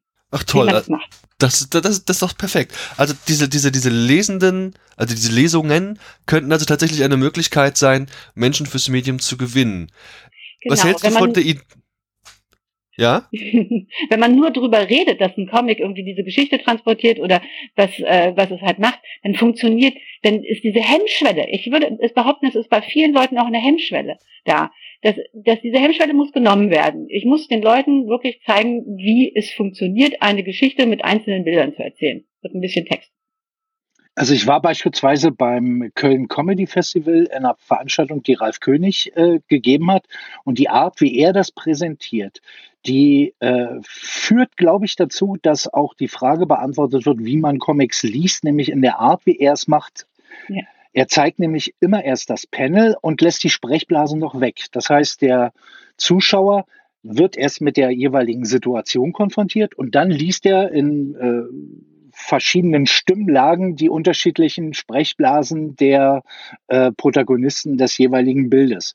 Und genau so verstehen die Zuschauer, die vielleicht nicht am äh, klassischen Comiclesen gewohnt, äh, gewöhnt sind, äh, wie ein Comic rezipiert wird oder wie man, wie man rein von der, von der Reihenfolge her ähm, damit umgehen kann. Und das ist äh, toll zu beobachten, dass etliche der Zuschauer dabei waren, die äh, keine keine Comicleser äh, sind, äh, wie die dann hinterher am Bücherstand äh, standen und dann tatsächlich auch äh, zwei, drei Werke von ihm gekauft haben, sich eine Signatur geholt haben und glaube ich, äh, da, da wird so ein Schritt gemacht. Aber das machen ja nicht nur, mhm. nicht nur Ralf König, auch Flix macht das ja auf eine sehr schöne das Art. Das machen ganz, ganz viele, ja. Äh, ganz viele, ne? Mittlerweile ist das ja ganz, ganz breit oder auch sogar mit Musik und einem Thilo Krapp beispielsweise wieder auf eine ganz andere, andere Art und Weise, wenn er seine seine Jules Verne-Geschichten irgendwie da vorstellt und so. Also ich glaube, dass das durchaus auch ein Weg ist, äh, Leute zu catchen, indem ähm, halt so dieser Event-Charakter dazu führt, dass Leute dann auch das äh, Basisprodukt dazu, nämlich den Comic, dann auch erwerben und ans Medium herangeführt werden. Hm. Was haltet ihr von der Idee, proaktiv Comics zu verschenken? Du hattest vorhin das Thema Genre angeschnitten, Katinka. Wenn ich weiß, jemand mag Thriller, aber sonst irgendwie halt eben als Taschenbuch, da zum Geburtstag oder zu Weihnachten jetzt mal aktiv einen Thriller-Comic zu verschenken. Hältst du das für eine gute Idee? Naja, also Leute, denen ich keinen Comic schenke, die sind immer ganz enttäuscht. Wenn ich zu irgendwelchen Geburtstagen ja. gehe, was? Du bringst du kein Comic mit? es ist ähm, klar, selbstverständlich. Es ist äh, ein fantastisches Comic, äh, ein fantastisches Geschenk. Einfach auch, es gibt auch immer wieder einer meiner Lieblingsbände um äh, bei Hochzeiten ist der Ozean der Liebe. Der ist auch noch komplett ohne Text. Das äh, mögen einfach alle. mhm. einfach wunderschön aufzunehmen, ganz wunderbar zu zweit zu lesen. Und es gibt einfach unglaublich gute Comics, die man verschenken kann, ja. Mhm. Hm. Auch immer je nach, auch immer je nach Geschmack. Also hm. äh, äh, Flora, Flora hat, also meine Lebensgefährtin hat äh, bei Splitter einfach mal sechsmal mein Freund Tobi gekauft, weil in unserem Bekanntenkreis viele Hundefreunde sind. Und äh, wann immer die Geburtstag haben, kriegen die immer erstmal mein Freund Tobi geschenkt, um so ein bisschen in den Blickwinkel, den Blickwinkel des äh, Hundes einzutreten. Und äh, das kommt immer richtig gut an. Und äh, gleiches gilt auch natürlich für die, für die Kombination deutscher Künstler und international bekannte Marke. Also sowohl der Marvel als auch äh, der Ralf König äh, Lucky Luke sind sehr beliebte Geschenke. Und mhm. äh, das haben, haben wir verstärkt getan und äh, sind da, glaube ich, auch immer auf äh, äh, Wohlwollen gestoßen. Ja, super, das funktioniert das äh, auch. Grund, aber, ja, aber grundsätzlich, grundsätzlich ist natürlich Comics verschenken, um Menschen ans Medium heranzuführen. Ich meine, das ist ja eben auch das Prinzip des Grad Comic-Tags. Also da kann Katinka, glaube ich, äh, ganz viel drüber erzählen, ob das tatsächlich eben eine, äh, eine Aktion ist, die wirklich nachhaltig dazu führt, dass Leute ans Medium herangeführt und auch äh, ja auf Dauer gebunden werden und öfter dann in den Laden kommen. Ja, das ist auf alle Fälle so. Also gratis Comic-Tag ist unser umsatzstärkster Tag im Jahr. Und das ist nämlich nicht nur so, dass dann die Leute unbedingt beschenkt werden wollen, die kommen dann auch, um selber zu kaufen und zu stöbern und zu schauen und sind ganz begeistert und kommen nochmal und, und kann ich eventuell nochmal da reinschauen. Und ähm, das ist ein großer also auch emotional total glücklicher Tag von den Kunden. Das ist sehr, sehr verrückt. Und was mich da immer sehr motiviert, ist dass ich, äh, dass das bei uns so ein äh, unglaublich kinderlastig ist. Ganz, ganz, ganz viele Kinder darum. Wenn ich auch jedes Mal, wenn zusammensetzen und was jetzt äh, neu oder anders oder besser gemacht werden könnte am Gratis-Comic-Tag, dann bin ich immer ganz doll dafür, dass man wirklich ein Augenmerk auf die Kindercomics setzt. Oder wenigstens Sachen, die man so gemeinsam lesen kann. Und äh, weil da denke ich immer, die müssen einfach abgeholt werden, die müssen von der ersten Minute an an das Medium gewöhnt werden, die müssen Comics lesen. Kinder müssen Comics lesen. Ja, Kinder und da gibt es jetzt ja auch, ja, da gibt's ja auch demnächst hier den, den Manga Day, ne? Das heißt, das ist eine, eine Spezialisierung. Ja, finde ich schade. Freust du dich da auch schon drauf? Ja, das, das finde ich ein bisschen schade, muss ich ehrlich sagen. Das ist wieder diese Trennung und ich sehe sie einfach nicht. Ich sehe einfach nicht, äh, warum man Manga und Comic trennen sollte. Ähm, ich habe mich auch längere Zeit schwer getan mit Manga, vor allen Dingen, weil die Publikationen bei uns in Deutschland eben auch sehr, sehr einschlägig waren. Aber du hast vorhin Akira gesagt. Akira ist ein fantastischer Band, der macht einfach nur Spaß. Und ähm, es ist, hm. es ist, es macht auch einfach Spaß, Leuten, die nur bis jetzt im Manga-Bereich sind, andere Sachen zu zeigen und andersrum. Und ich glaube, wenn ich einen Manga äh, äh, Gratistag habe, dann äh, spreche ich halt eben nur die Manga-Leser an und schaffe es nicht, irgendwie neue Leute reinzubringen oder die Manga-Leser in andere Bereiche zu kriegen. Das, das, das schränkt es wieder ein. Mhm. Ja. Ja. Das, also ich fände das, das, ich find das wunderschön, dass der gratis Comic-Tag einfach bunt ist, dass da Manga dabei sind, genauso wie Superhelden-Comics und Kindercomics und Erwachsenen-Comics und so weiter. Das sollte genauso bunt bleiben. Das ist wirklich ein großes Thema, das wir leider nicht abschließend beantworten können. Ich meine, es gibt einfach so Marketingbegriffe und Entscheidungen, wie die Unterteilung zwischen Comic und Manga, die Quatsch ist, genau wie man sich auch über den Begriff, Begriff Graphic Novel natürlich länger unterhalten könnte. Das sind einfach, ja, Marketingentscheidungen und ähm, da kann, mhm. gerade du kannst da bestimmt eine Menge zu sagen, Katinka, was wir an anderer Stelle vielleicht mal tun müssen. Ja. Und weil wir es jetzt ja auch ein bisschen hatten bei der Frage neue Leute. Naomi, wie sieht es eigentlich bei dir aus durch deine Strips? Ist dir das eigentlich schon mal passiert, dass Leute auf dich zukommen und sagten, sie würden regelmäßig deine Strips lesen, wollen mehr davon und haben deswegen angefangen, Comics zu lesen? Ähm, Also, ich habe auf jeden Fall Leute, die, ähm, weil ja jetzt die, ich meine, die Tagesspiegelleser sind ja dank Lars von Turner Ja. vor allem äh, schon an Comics gewöhnt. So, also der hat ja da wirklich, der leistet ja hervorragende Arbeit, der liebe Mann. Und ähm, von daher bin ich jetzt wahrscheinlich nicht der Erstkontakt, aber es ist durchaus so, dass die Leute äh, dann wärmer damit werden, also weil die ähm, die Tagesspiegelleser sind jetzt ohne da irgendwie, also im positivsten Sinne ist es jetzt nicht die jüngste Leserschaft.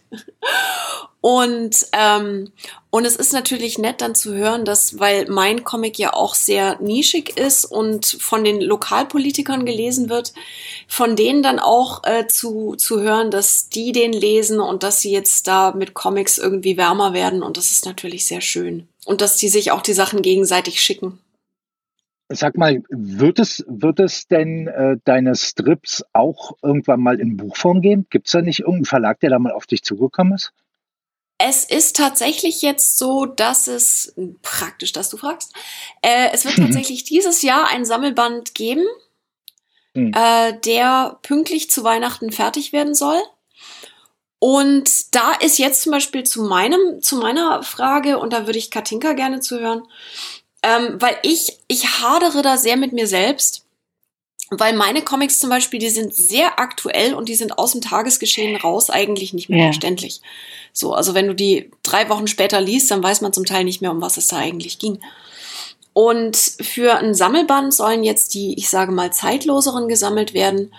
Und da habe ich jetzt, also in angesichts äh, von, von Klimawandel und Ressourcenschonung und so, bin ich fast an dem Punkt, dass ich denke, dieses alte Modell von wir drucken, was weiß ich, eine Auflage von so viel tausend Büchern, von denen wir dann wahrscheinlich tausend wieder einstampfen müssen, das, das tut mir so in der Seele weh inzwischen, dass ich denke, wir sind in, mit der mo modernen Technik so, dass du mit diesem Print on Demand eigentlich, das ist natürlich immer noch teurer, aber ich frage mich, ob es im Sinne der, der Zukunftsfähigkeit nicht langsam Sinn macht zu sagen, okay, wir, wir tun jetzt, also wir machen vielleicht eine ganz kleine Startauflage und dann kriegt meinetwegen jeder Comicladen ein Leseexemplar, dass die Leute es mal in der Hand gehabt haben und können dann sagen, das möchte ich kaufen und dann ist natürlich da, ist dann die Geduldsstrecke, können die Leute dann fünf Tage auf ihren Comic warten.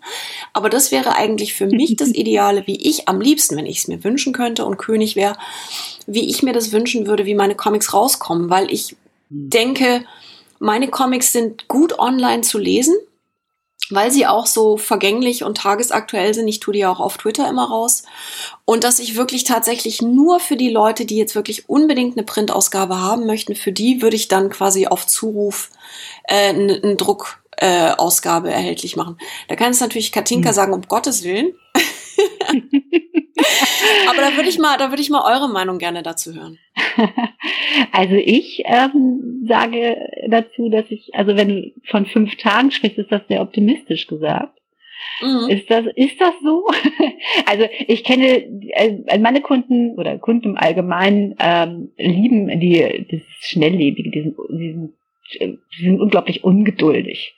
Und ich äh, bin natürlich auch diversen Barsortiment mäßig angeschlossen. Das heißt, ich kann also jedes Buch über 24 Stunden besorgen. Und das ist oft schon an der Schmerzgrenze der Leute. Das ist echt erstaunlich. Also die wollen das immer sofort haben. Und am liebsten auch gestern schon. Und äh, das ähm, macht mich selber manchmal auch mal ganz furchtbar nervös bei meinen Nachbestellungen. Und da bin ich bei Print on Demand immer so ein bisschen ängstlich, äh, dass die Leute zwischendurch wieder abspringen. Und ähm, Mhm. du hast natürlich recht, was die Ressourcen angeht. Das ist äh, furchtbar traurig, wenn man halt merkt, was alles so in den Lagerhallen, bei den Vertrieben so liegen bleibt und was dann irgendwann wieder eingestampft wird. Aber es ist natürlich auch ein herrliches Zurückgreifen für mich als Händlerin zu sagen, ich mache dann da irgendwie einfach nochmal einen Stapel hin. und äh, ist eine, Präsent eine, so eine Präsentationsfrage auch. Hat zwei Seiten, es ist sehr zwei, zweischneidig, finde ich schwierig. Ja. Es, es, es ist ja auch so, dass du natürlich in der, in der privilegierten Situation bist, dass du für dein, für das Zeichnen des digitalen Comics im Prinzip ja vom Tagesspiegel bezahlt wirst. Andere, viele andere Comic-Künstler äh, nutzen im Prinzip den digitalen Weg als Promotionfläche. Wo das mal ein populäres Beispiel sehr gut funktioniert, ist halt bei Ralf König, der tatsächlich seinen tagesaktuellen Kram, den er zu Corona-Zeiten gemacht hat und noch aktuell ja nach wie vor weitermacht, äh, dass er das in den sozialen Medien für jeden kostenlos konsumierbar anbietet dann aber auch darauf hinweist und sagt, Kinder, damit verdiene ich überhaupt kein Geld. Und äh, wenn, weiß nicht, 300 Seiten zusammen sind oder 200, ähm, dann gibt's davon eben in Form zum Beispiel eben von verwirrte Zeiten ähm, halt eben auch noch eine, eine Buchausgabe. Und er bittet dann alle, die kostenlos das äh, auf Social Media gelesen haben, äh, dann sich auch die Buchversion davon zu kaufen. Ich persönlich kaufe die dann auch und hoffe, dass das eigentlich fast alle, die das regelmäßig lesen, dann auch so machen. Ähm, Im Prinzip wäre es doch für dich dann auch, oder wäre es ja auch schön, wenn äh, im Prinzip deine Sachen dann auch irgendwann in haptischer Form, auch, auch was natürlich die, äh, wie soll ich sagen, äh, dass man auch immer mal wieder zurückblättern kann. Und natürlich ist dein, dein Strip mehr als äh, viele andere eben auch äh, ein, ein äh, Brennglas der Zeit. Also will sagen, irgendwie äh, die von dir eben zitierte Tagesaktualität, die dann drei Wochen später keinen mehr interessiert, kann man auch umgekehrt sehen und sagen, gerade deswegen ist er vielleicht auch interessant, um zu sehen, wie war es eigentlich vor einem Jahr oder wie war es zu Beginn der Pandemie, wie haben wir das wahrgenommen. Äh, und da finde ich, ist dein, dein, dein Strip eigentlich ein, äh, ein guter Zeitmesser. Ja, also da ist, da bin ich auch völlig, also ich, ich sehe auch gar nicht, dass die Leute keine Bücher kaufen sollen, sondern das ist tatsächlich, und da finde ich eben Ralf Königs äh, Modell ganz schön, da zu sagen, okay, es gibt die Sachen online, und dann für die Unterstützer und so, die können die Bücher bekommen, aber dass man eben nicht überproduziert. Und da, und das ist ja auch das äh, Prinzip, das ganz viele Comiczeichner inzwischen fahren, zu sagen, ja, unterstützt mich auf Steady oder Patreon oder wo auch immer. Und die Leute, die da Abonnenten sind, die sind quasi die, die Menge, für die die Bücher hergestellt werden. Also, dass das einfach ein bisschen mehr quasi zugeschnitten ist. Ja, Naomi, ja. da vielleicht auch das Stichwort Crowdfunding mal in den Raum geworfen. Wäre jetzt nicht für jemanden wie dich, der sowieso, die sowieso eine, eine riesen Community schon hat, die Fans hat, die eben auch deine, deine Werke kennen, für dich müsste das doch laufen wie geschnitten Brot, das als eine Crowdfunding-Aktion durchzuziehen, oder? Das zum Beispiel auch, ja. Da ist dann nur wieder die Sache, dass, also wie gesagt, jetzt in diesem Fall mit dem Buch äh, ist der, der Tagesspiegel äh, hat. quasi mhm. der Verleger. Ne, der, hm. die haben nicht die Rechte, aber die haben sich, aber die haben gesagt, sie, also die, die Rechte liegen bei mir. Mhm. Und die haben gesagt, sie würden das gerne machen. Mhm. Weil da ist das Ding beim Crowdfunding, da muss ich das dann alles selber machen und ich komme noch nicht mal dazu, mein Twitter aktuell zu halten. Also da bräuchte ich schon. Verstehe. Bisschen Unterstützung. Ja, ja, das ist sehr interessant. Ich glaube auch über das Thema Crowdfunding und generell, wie das funktionieren kann, Comics zu produzieren, könnten wir hier auch noch stundenlang reden. Denn so ein bisschen ist diese Frage ja Patreon, Steady oder eben auch bei wegen Kickstarter und Co. ja schon auch ein spannendes Thema. Äh, durchaus ist es für Verlage immer auch ein gewisses Risiko, das sie eingehen müssen, äh, wenn sie produzieren, vielleicht Vorschüsse zahlen und so. Und das ist ein guter etablierter Weg, der in vielen Ländern funktioniert. Aber so in Deutschland habe ich manchmal das Gefühl, dass da die Verlage doch sehr zurückhaltend sind, was das angeht. Und ja, eben das Thema von Comics leben und so brauchen wir ja gar nicht großartig anschneiden. Also sei es drum, das wäre vielleicht nochmal ein großes Thema, das wir an anderer Stelle besprechen können. Und deswegen wäre das vielleicht auch mal ein Thema, wo wir Naomi vielleicht nochmal bei einer irgendwie Live-Veranstaltung drüber reden müssten, weil eigentlich haben wir uns heute auch noch gar nicht so großartig drüber unterhalten, wie das jetzt von produktionstechnischer Seite aussieht. Ähm, ob man sowas sagen kann, wie früher waren alle analog unterwegs und jetzt sind alle digital unterwegs, das ist die Zukunft. Ich glaube nämlich auch das ist, wäre ein bisschen pauschal und auch nur einer von vielen Gedankengängen bei der Frage, okay, wie sieht die Zukunft des Comics eigentlich aus?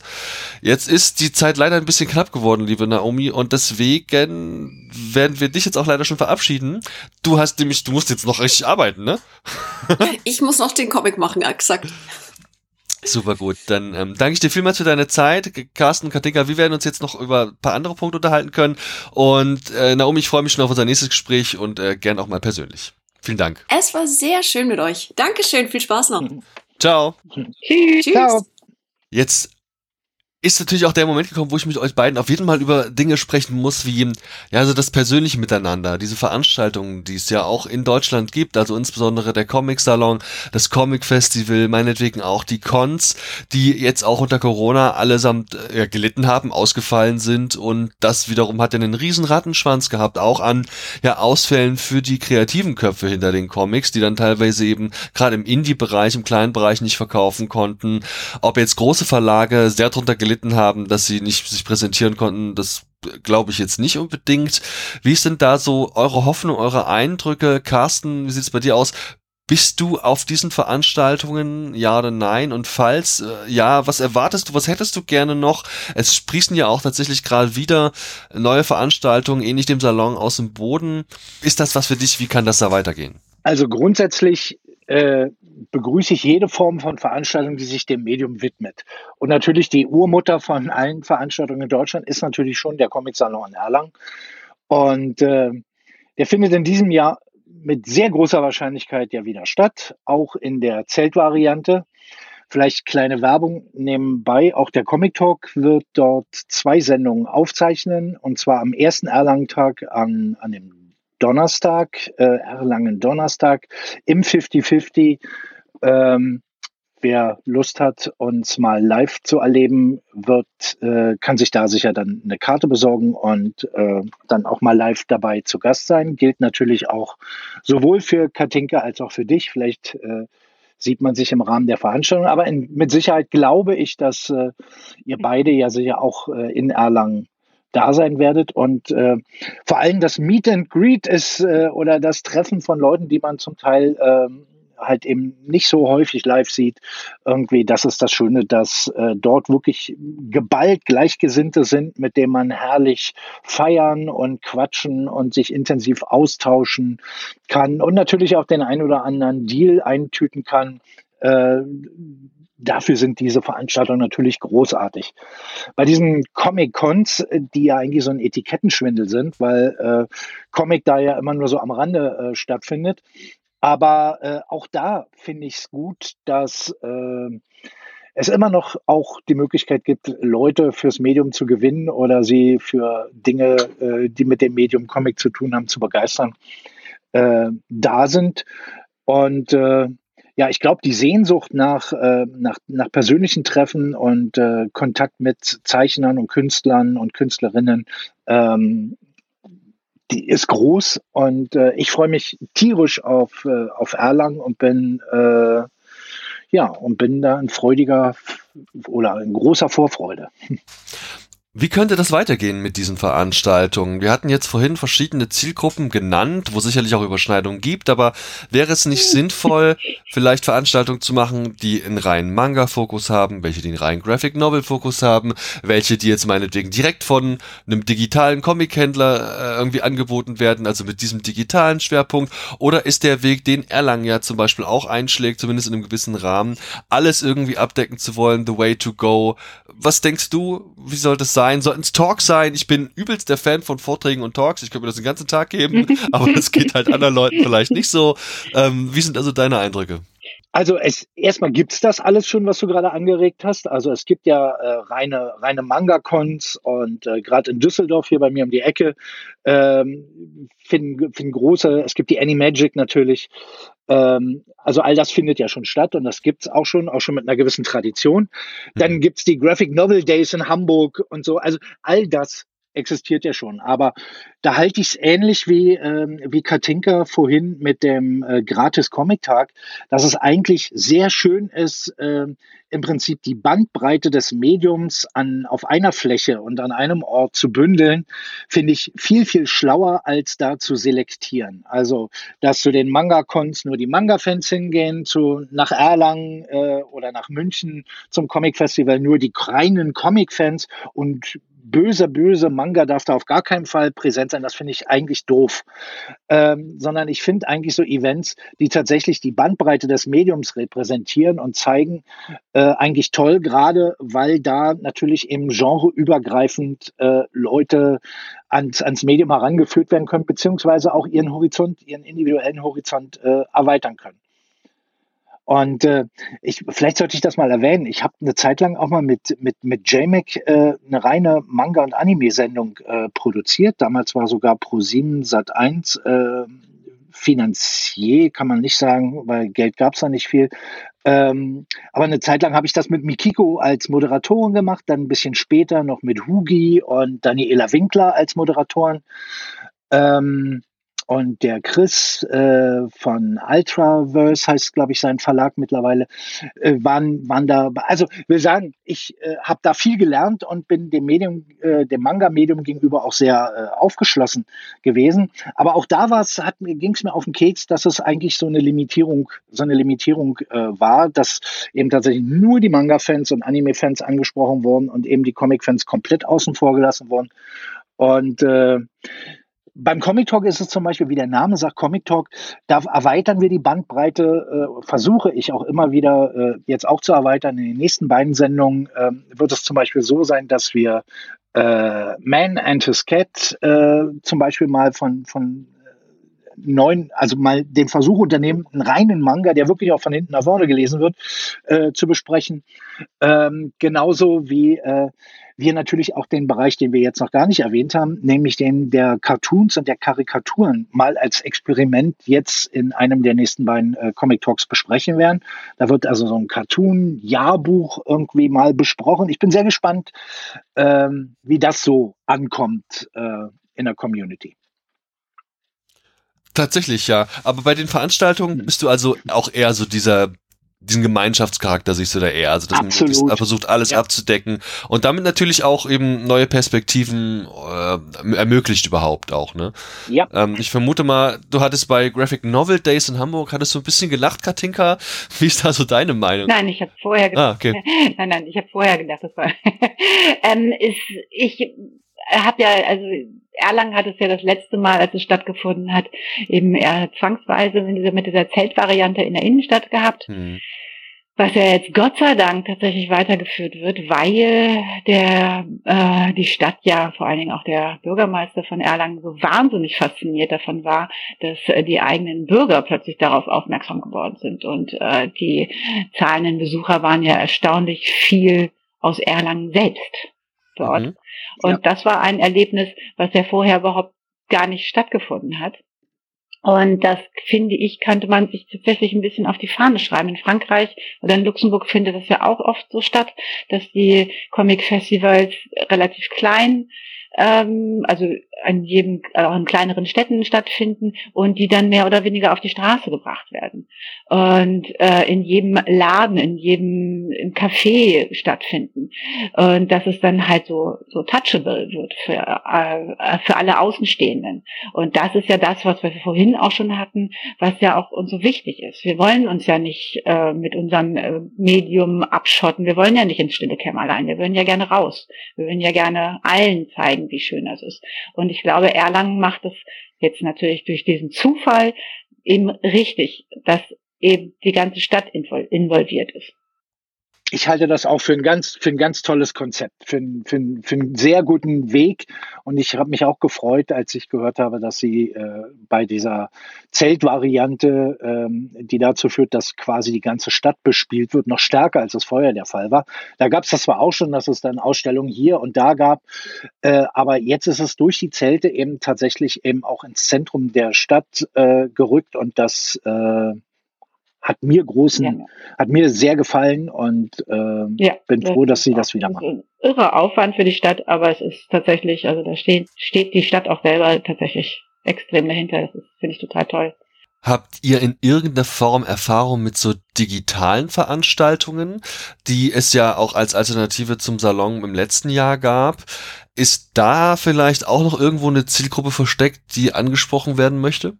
Naja, der letzte Comic-Salon ja. Erlangen war ja eher digital etwas, ja, war ein ziemlicher Flop, ne? Also da gab es ja viele Veranstaltungen, die hatten dann ihre 20 Views und das war's dann. Mhm. Und äh, mhm.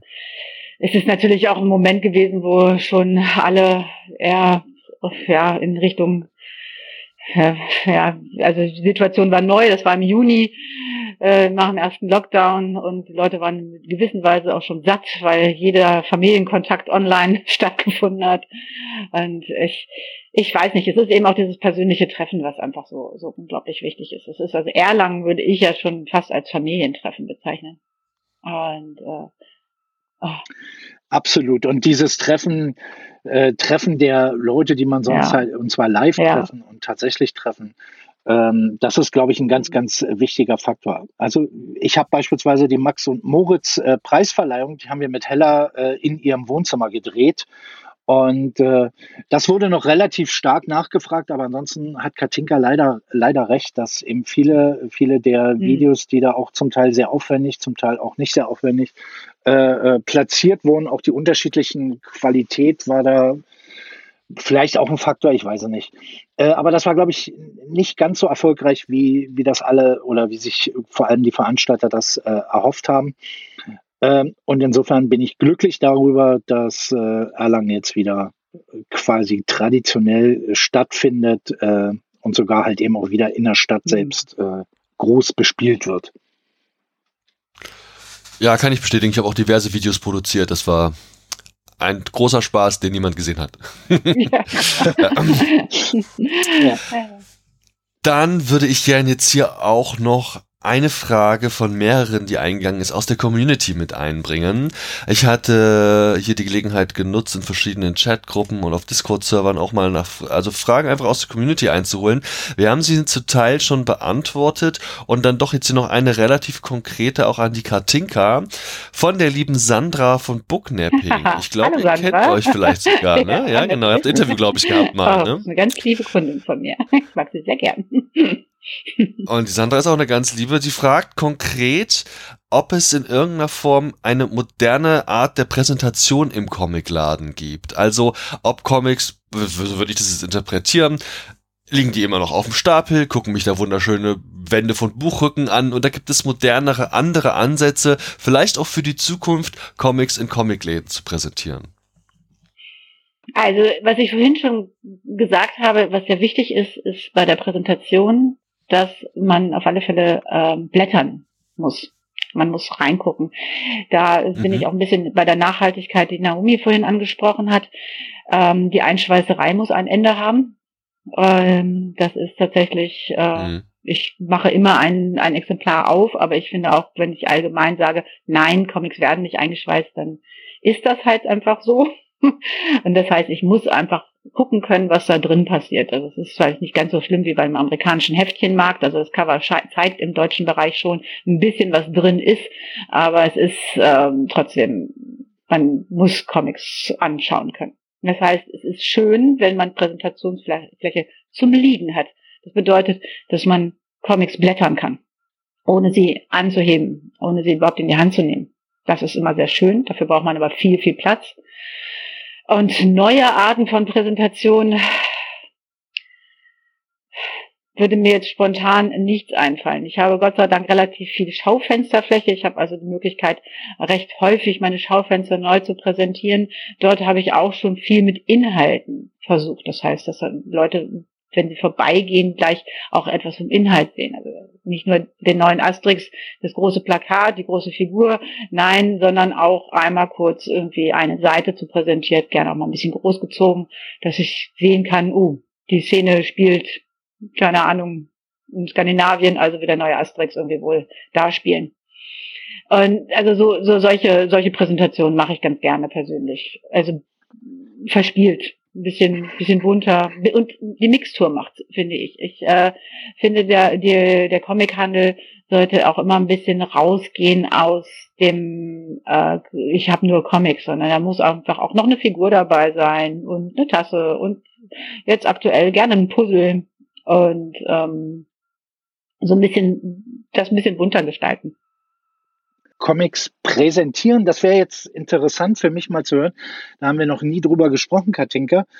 Ähm, diese neue Form, äh, nämlich Comic Reviews zu äh, machen, wo praktisch in komprimierter Form äh, Leute, die sich mhm. gerne äh, und mhm. mit viel Enthusiasmus fürs Medium zu begeistern, Andreas wird wissen, was ich meine, mhm. weil er das selbst auch schon gemacht hat, ähm, wenn man das beispielsweise in Form eines äh, Monitors im Laden einfach in Dauerschleife laufen lassen würde. Mittlerweile sind wir bei Review Nummer 50 angekommen. Äh, und das sind alles nur Comics aus dem letzten Jahr. Das heißt, rein theoretisch haben ganz viele verschiedene äh, Freunde des Mediums, Sandra auch, hat auch schon mehrere gemacht, äh, und viele, viele andere, die sich mit dem Medium gerne auseinandersetzen, haben äh, einen Comic gelesen und haben dann ihre Expertise und ihren Eindruck äh, dargestellt. Und wir illustrieren das, indem man halt die ganze Zeit nur Auszüge und Bilder ähm, aus dem jeweiligen Comic sieht. Könntest du dir das mhm, als, interessanten, als einen interessanten Weg vorstellen? Der muss ja auch nicht laut sein, muss ja auch nicht immer mit Text sein, aber mal so hin und wieder. Ja, also, äh, die, die ihr macht, das ist ja das Schöne, dass da, äh, da tatsächlich eine begleitende Stimme dabei ist, die äh, auch den Inhalt beschreibt und die Geschichte kurz vorträgt. Also man sieht ja nicht nur die Bilder, man hat ja auch einfach eine Inhaltsangabe.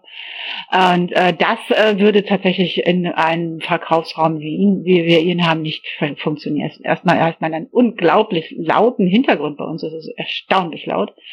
Ähm, ja. Und äh, wir haben natürlich auch die ganze Zeit Musik laufen, weil es ist einfach äh, furchtbar, ohne Musik äh, einen Verkaufsraum zu haben. Das fühlt sich, da fühlt man sich plötzlich mhm. nicht gut aufgehoben.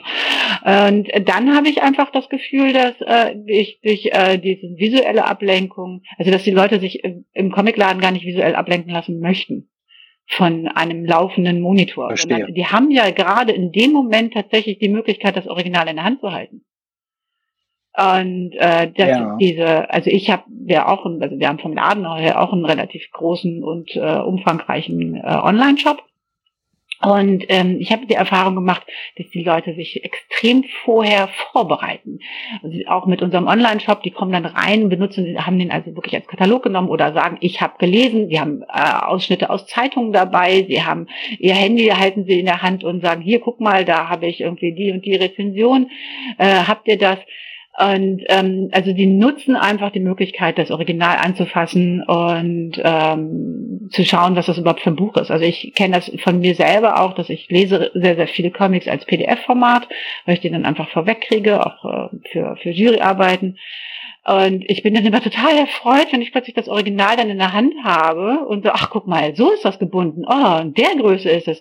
Äh, so ein Format hat es. Das finde ich dann tatsächlich wesentlich spannender. Und die Möglichkeit würde ich dem Kunden ja dann mehr oder weniger hm. äh, ausräumen, wenn ich, wenn ich von dem mehr oder weniger abverlange, dass er dann auch noch vor dem Bildschirm steht.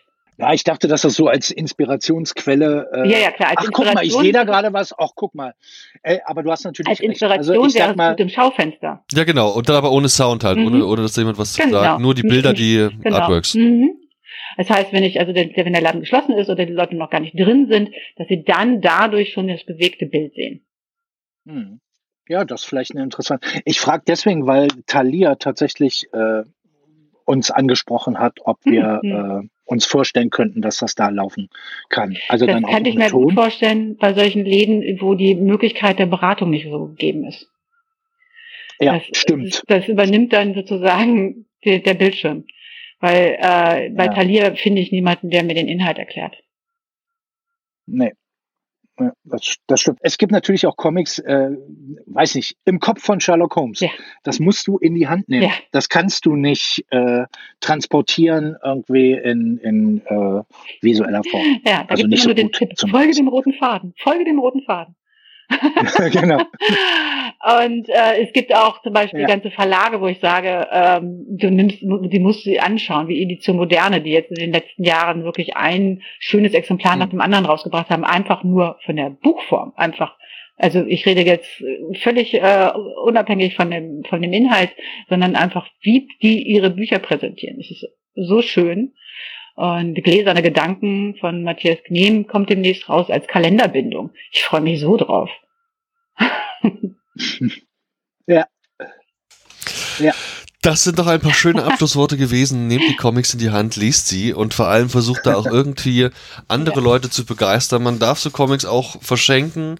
Wenn ich heute zusammenfassen darf, dann haben wir gelernt und gemerkt, dass Comics sehr divers sind, diverser geworden sind, auch im Laufe der letzten Jahre und noch diverser und abwechslungsreicher ja. werden, schätzen wir. Und damit hoffentlich möglichst viele Leute angesprochen werden.